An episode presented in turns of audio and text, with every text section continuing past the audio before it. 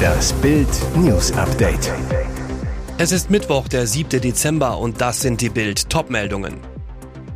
Bundesweite Razzia gegen Reichsbürgernetzwerk. Prinz, Richterin und KSK-Soldat planten Putsch in Deutschland.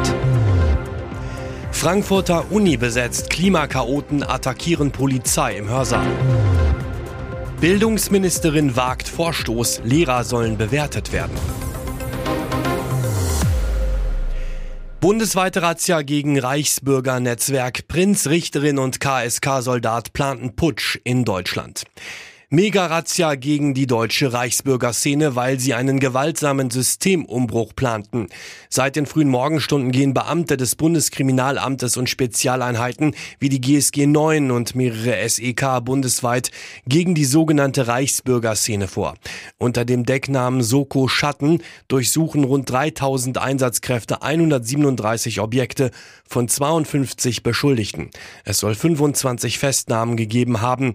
Nach Bildinformationen Informationen hatte sich das Terrornetzwerk um den als Gefährder eingestuften Prinz Heinrich den 13. Reuß und die Berliner Richterin Birgit M.W.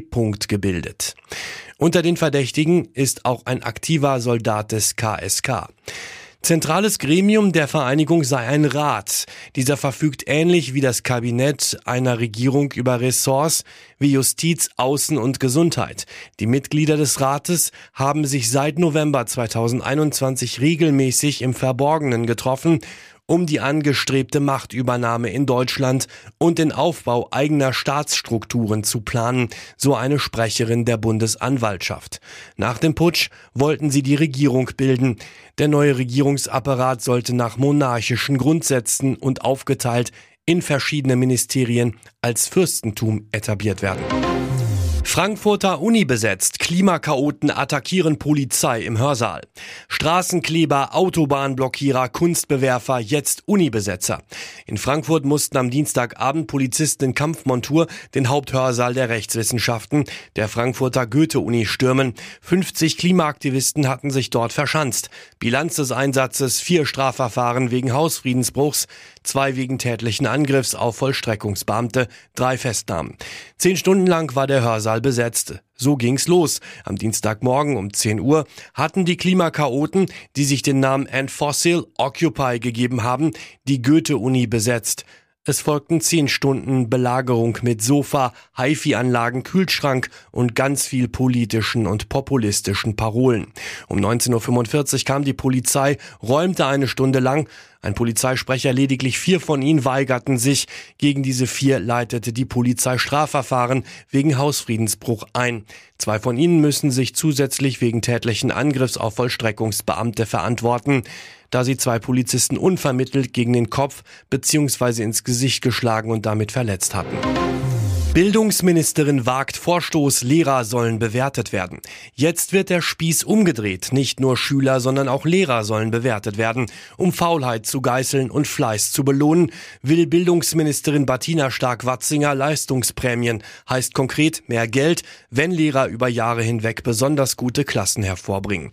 Prämien für Zusatzaktionen, zum Beispiel einen Schüleraustausch schnellere Beförderungsmöglichkeiten für die engagiertesten Lehrer. Zu Bild sagt die Ministerin, die vielen motivierten und engagierten Lehrkräfte in unserem Land brauchen nicht nur mehr Anerkennung, sondern auch eine leistungsorientierte Bezahlung. Es muss sich mehr lohnen, sich für die Chancen und die Zukunft unserer Kinder einzusetzen. Das würde den Beruf auch für junge Menschen und Quereinsteiger attraktiver machen und damit den Lehrermangel bekämpfen. Jetzt plant Scientology ihren Abschied. Kirsty Alley. Es war Darmkrebs. Familie, Fans und Freunde trauern um Hollywood-Star Kirstie Alley. Am Montag starb die Schauspielerin im Alter von 71 Jahren.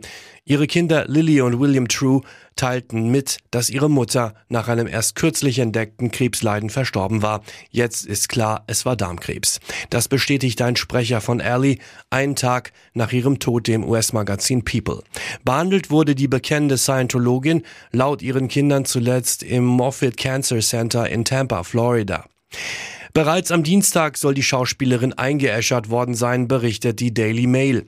Wer ihre Asche erhält und wann und wo diese beigesetzt wird, ist noch unklar. Im Scientology-Hauptquartier in Clearwater soll ein Gedenkgottesdienst für sie abgehalten werden. Im Flag Building, das oft als Superpower Building bezeichnet wird, will man ihr die letzte Ehre erweisen. Das müssen Fußballfans wissen. Champions League Knaller für Amazon-Kunden.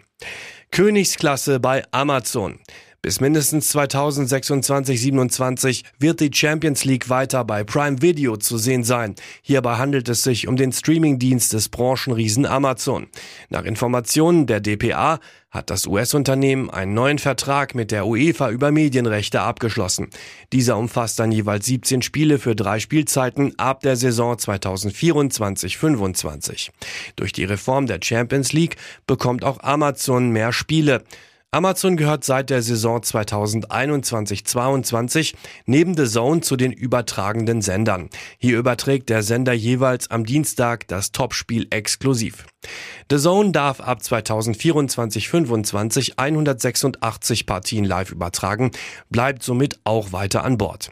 Sky, viele Jahre der größte Champions League Sender in Deutschland, ist erneut leer ausgegangen. Zur Erinnerung, ab 2024-25 bekommt die Champions League einen neuen Modus. Sie wird von 32 auf 36 Teams aufgestockt, die dann nicht in Gruppen aufgeteilt werden, sondern in einer Liga spielen. Und jetzt weitere wichtige Meldungen des Tages vom Bild Newsdesk. Landesweit geplant. China kündigt Corona-Lockerungen an. China knackt seine Corona-Mauer. Die strikte Null-Covid-Politik wankt. Das Reich der Mitte verkündete am Mittwoch in Peking in einem neuen Zehn-Punkte-Plan Erleichterungen für Quarantäne, PCR-Tests und Lockdowns. Bei Infektionen ohne Symptome und milden Krankheitsverläufen könnten die Menschen sich zu Hause isolieren und selbst behandeln, teilt die Nationale Gesundheitskommission mit. Sollte sich Ihr Zustand verschlechtern, können Sie sich selbst in ausgewiesene Kliniken begeben. Darüber hinaus geplant, Hochrisikogebiete müssten in Zukunft präziser festgelegt werden und können einzelne Gebäude oder auch nur eine Etage betreffen. Bei Reisen ist außerdem kein negativer Test mehr nötig. China will zudem den Umfang und die Häufigkeit von Corona-Tests reduzieren. Das Land unter Führung von Xi Jinping reagiert damit auf die Massenproteste. Die Bevölkerung ist es offenbar leid, drei Jahre nach dem Corona-Ausbruch immer noch eingesperrt zu sein. Irre, 400 Menschen waren jüngst im Lockdown. Letzter Sitz im US-Senat. Demokrat Warnock gewinnt Stichwahl in Georgia. Im US-Bundesstaat Georgia hat der demokratische Senator Raphael Warnock die Stichwahl gegen seinen republikanischen Herausforderer Herschel Walker gewonnen. Das meldeten die US-Fernsehsender CNN und NBC am Dienstagabend auf Grundlage von Stimmauszählungen und Prognosen. Knapp einen Monat nach den Kongresswahlen in den USA wurde in Georgia der letzte offene Sitz im Senat vergeben. Präsident Joe Biden baut damit seine hauchdünne Mehrheit im US-Senat aus. Die Stichwahl in Georgia war nötig geworden, weil bei den Kongress zwischen Wahlen im vergangenen Monat in dem Bundesstaat keiner der Kandidaten mehr als 50 Prozent der Stimmen erhielt. Dies lag auch daran, dass es im ersten Wahlgang neben Warnock und Walker noch einen dritten Kandidaten gab. Für Ex-Präsident Donald Trump ist das Ergebnis eine weitere Schlappe. Freundin sieht Ronaldo-Demütigung live. Eiskalter Tribünenauftritt von Georgina. Bei diesem Kick wandert der Blick eher auf die Bank als auf den Platz. Das Portugal-Spiel im WM-Achtelfinale gegen die Schweiz sorgte schon vor Anpfiff für Wirbel. Trainer Fernando Santos setzt Superstar Cristiano Ronaldo beim ersten K.O.-Spiel einfach mal auf die Bank.